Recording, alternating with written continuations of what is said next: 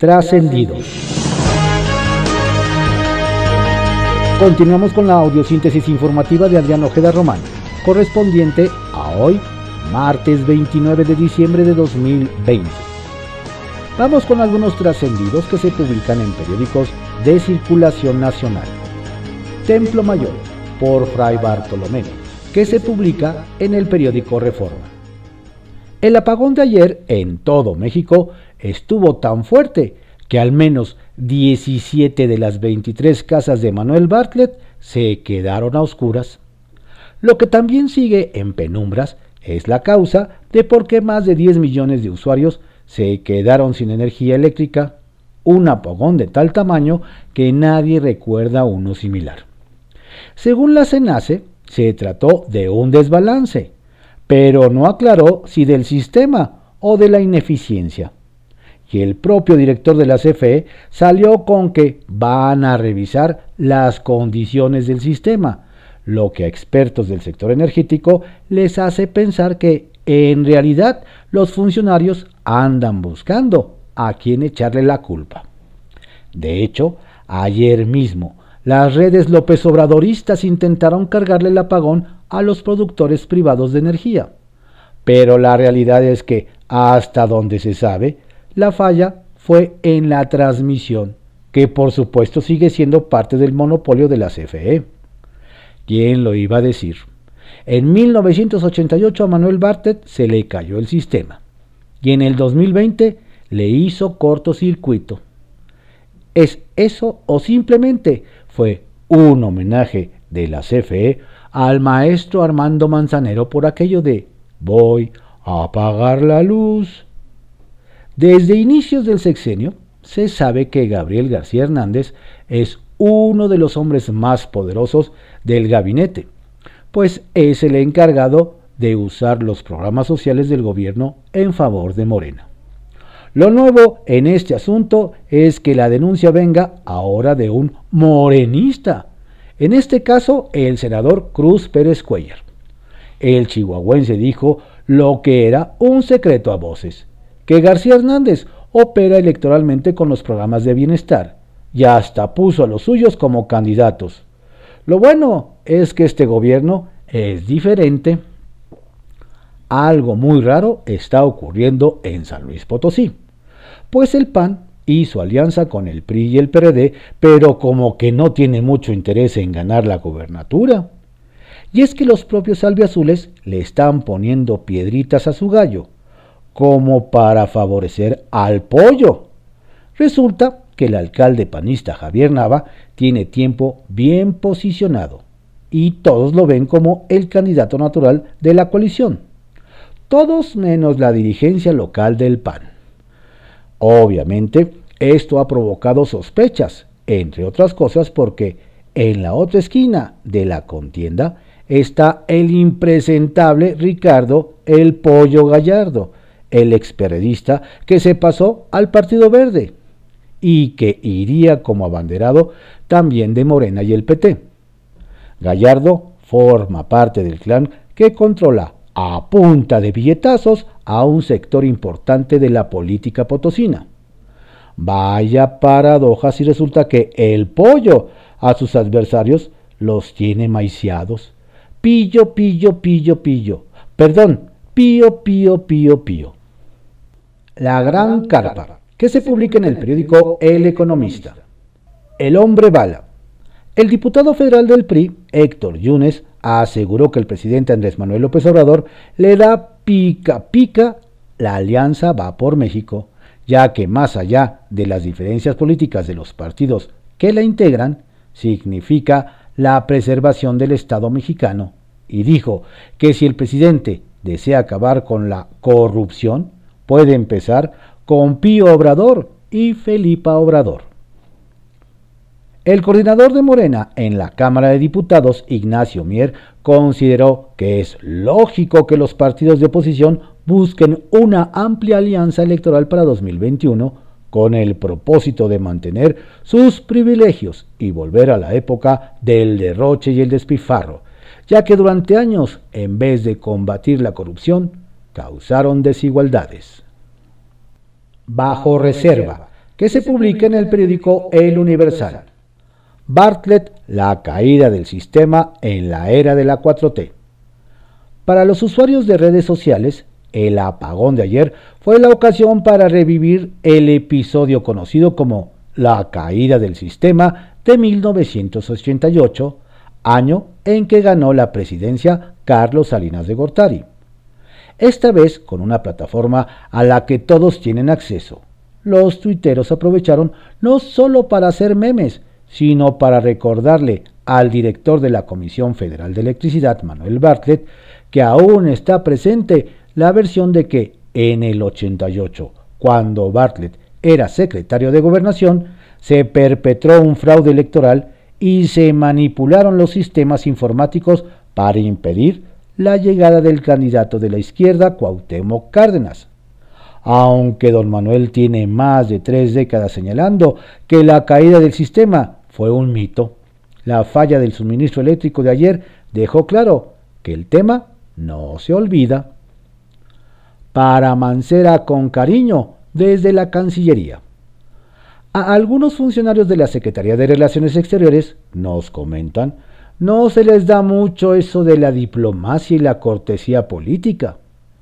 Es el caso, nos hace notar, del jefe de la oficina de la Secretaría de Relaciones Exteriores, Fabián Medina, del encargado de pasaportes, Carlos Candelaria, y del encargado del Servicio Exterior y Recursos Humanos, Moisés Poblano, quienes lanzan duros calificativos al senador periodista Miguel Ángel Mancera. Los funcionarios no tienen empacho en decirle al ex jefe de gobierno inútil, corrupto, malagradecido, traidor, dominado por su ambición de poder que además lastimó a quienes confió en él.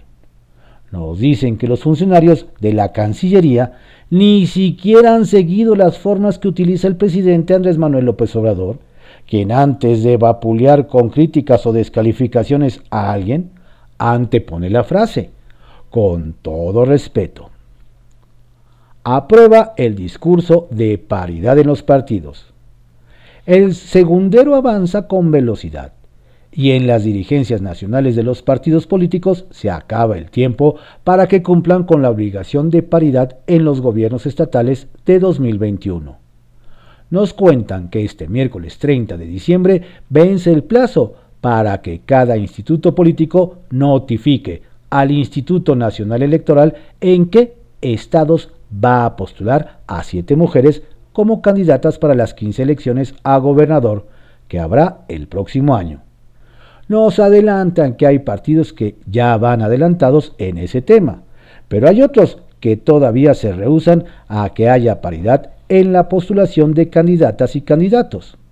Cabe recordar que después de varias piruetas, el Tribunal Electoral del Poder Judicial de la Federación obligó a los partidos para que postulen candidaturas con paridad de género. Esta será una prueba contundente para mostrar la voluntad de las dirigencias nacionales en este tema y dejar claro si lo que presumen en los discursos lo sostienen en las candidaturas. Sacapuntas, que se publica en el Heraldo de México. Ganó Yanin. Nos hacen ver que la gran ganadora del fallo del Tribunal Electoral del Poder Judicial de la Federación, que obliga a los partidos políticos a postular al menos a siete mujeres como candidatas a gobernadoras, es la magistrada Yanin Otalora. Su proyecto logró sortear resistencias políticas y en entrevista con el Heraldo Radio subrayó que las mujeres están preparadas para ocupar cualquier alto cargo público. Morelia a semáforo rojo. Nos cuentan que la ausencia de autoridad en Morelia ha puesto de cabeza la capital michoacana con la pandemia COVID-19. Y es que, nos dicen, su alcalde Raúl Morón está muy ocupado haciendo campaña en días y horarios laborables. Tan grave se ha puesto la cosa ya que en cuestión de días se decretaría el semáforo rojo para frenar la ola de contagios. Los primeros.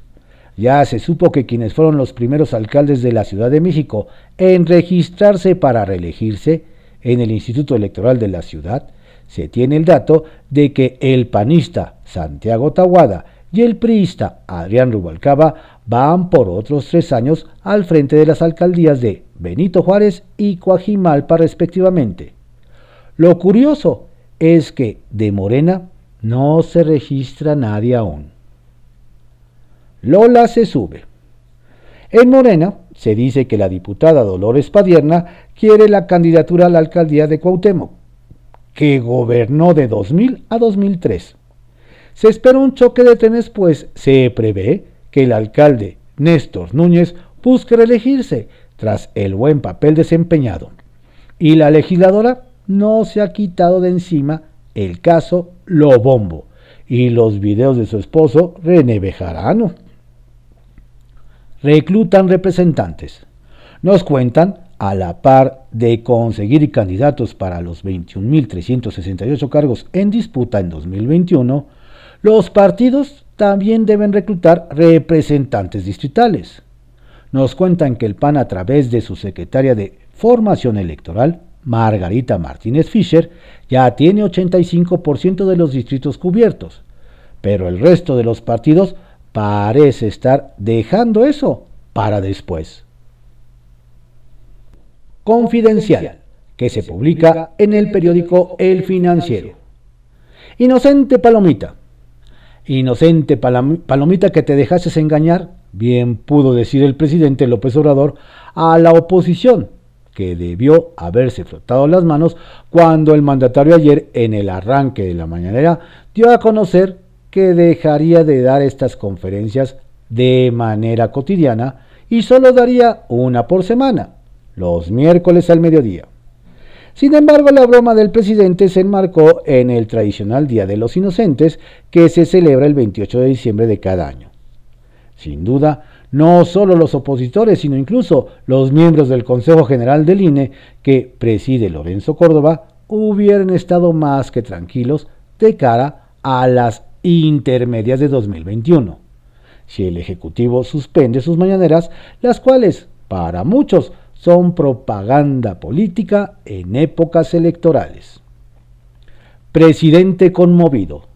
Por cierto que el presidente López Obrador dio por terminada de manera súbita su conferencia de prensa de ayer, luego de enterarse de que el compositor e intérprete yucateco Armando Manzanero perdió la batalla contra el COVID-19.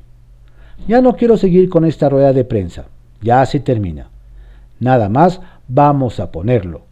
Si lo tienen, recordarlo siempre con cariño, soltó el mandatario, quien cerró la conferencia matutina con un video del cantautor interpretando Adoro.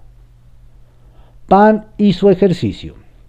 El Partido Acción Nacional que encabeza Marco Cortés tiene previsto capacitar a más de 640 mil personas para que vigilen, vigilen las 164.550 casillas que se instalarán para el proceso electoral de 2021, así como a 26.000 representantes generales, 300 coordinadores distritales y 1.500 capacitadores electorales, quienes en su mayoría contarán con una capacitación y certificación en línea. Desconfianza le llaman. Va por México al difícil filtro de la ética. Nada fácil va a ser la definición de los abanderados de la coalición Va por México para la Cámara de Diputados el año próximo. Lo anterior sobre todo en la difícil relación que se darán entre PAN y PRI. Vamos a pedir buenos candidatos que pasen el filtro de la ética y de la aprobación porque, de lo contrario, parecería que tendríamos otra serie de consideraciones, anticipó el líder panista en San Lázaro, Juan Carlos Romero Hicks, quien de antemano ya se apuntó para reelegirse y quedarse otros tres años en su curul. Se requieren plataforma, candidatos y compromisos que pasan por la ética, remachó.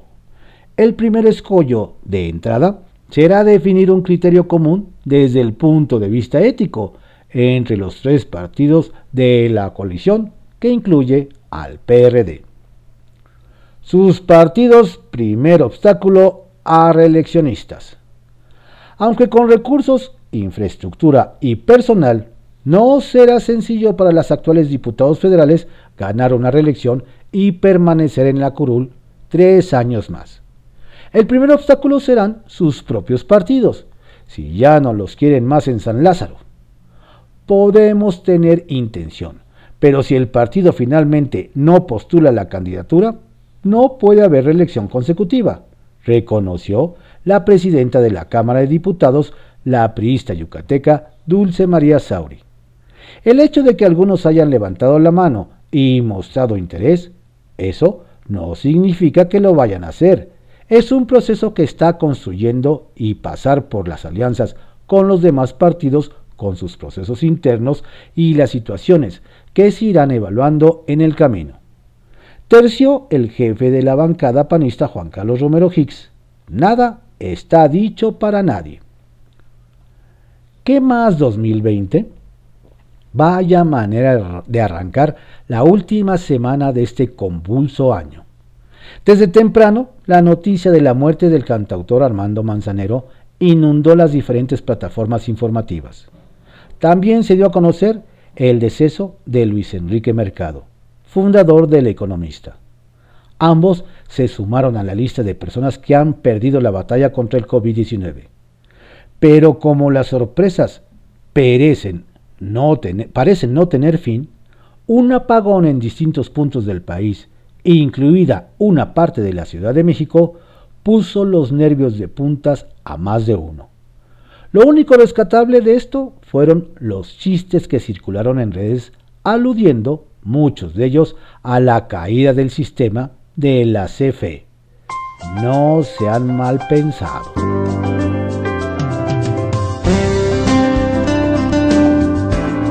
Estos fueron algunos trascendidos que se publican en periódicos de circulación nacional en la audiosíntesis informativa de Adrián Ojeda Román, correspondiente a hoy, martes 29 de diciembre de 2020. Tenga usted un estupendo día, por favor cuídese mucho, cuide a su familia, si ustedes se cuidan, nos cuidan a todos.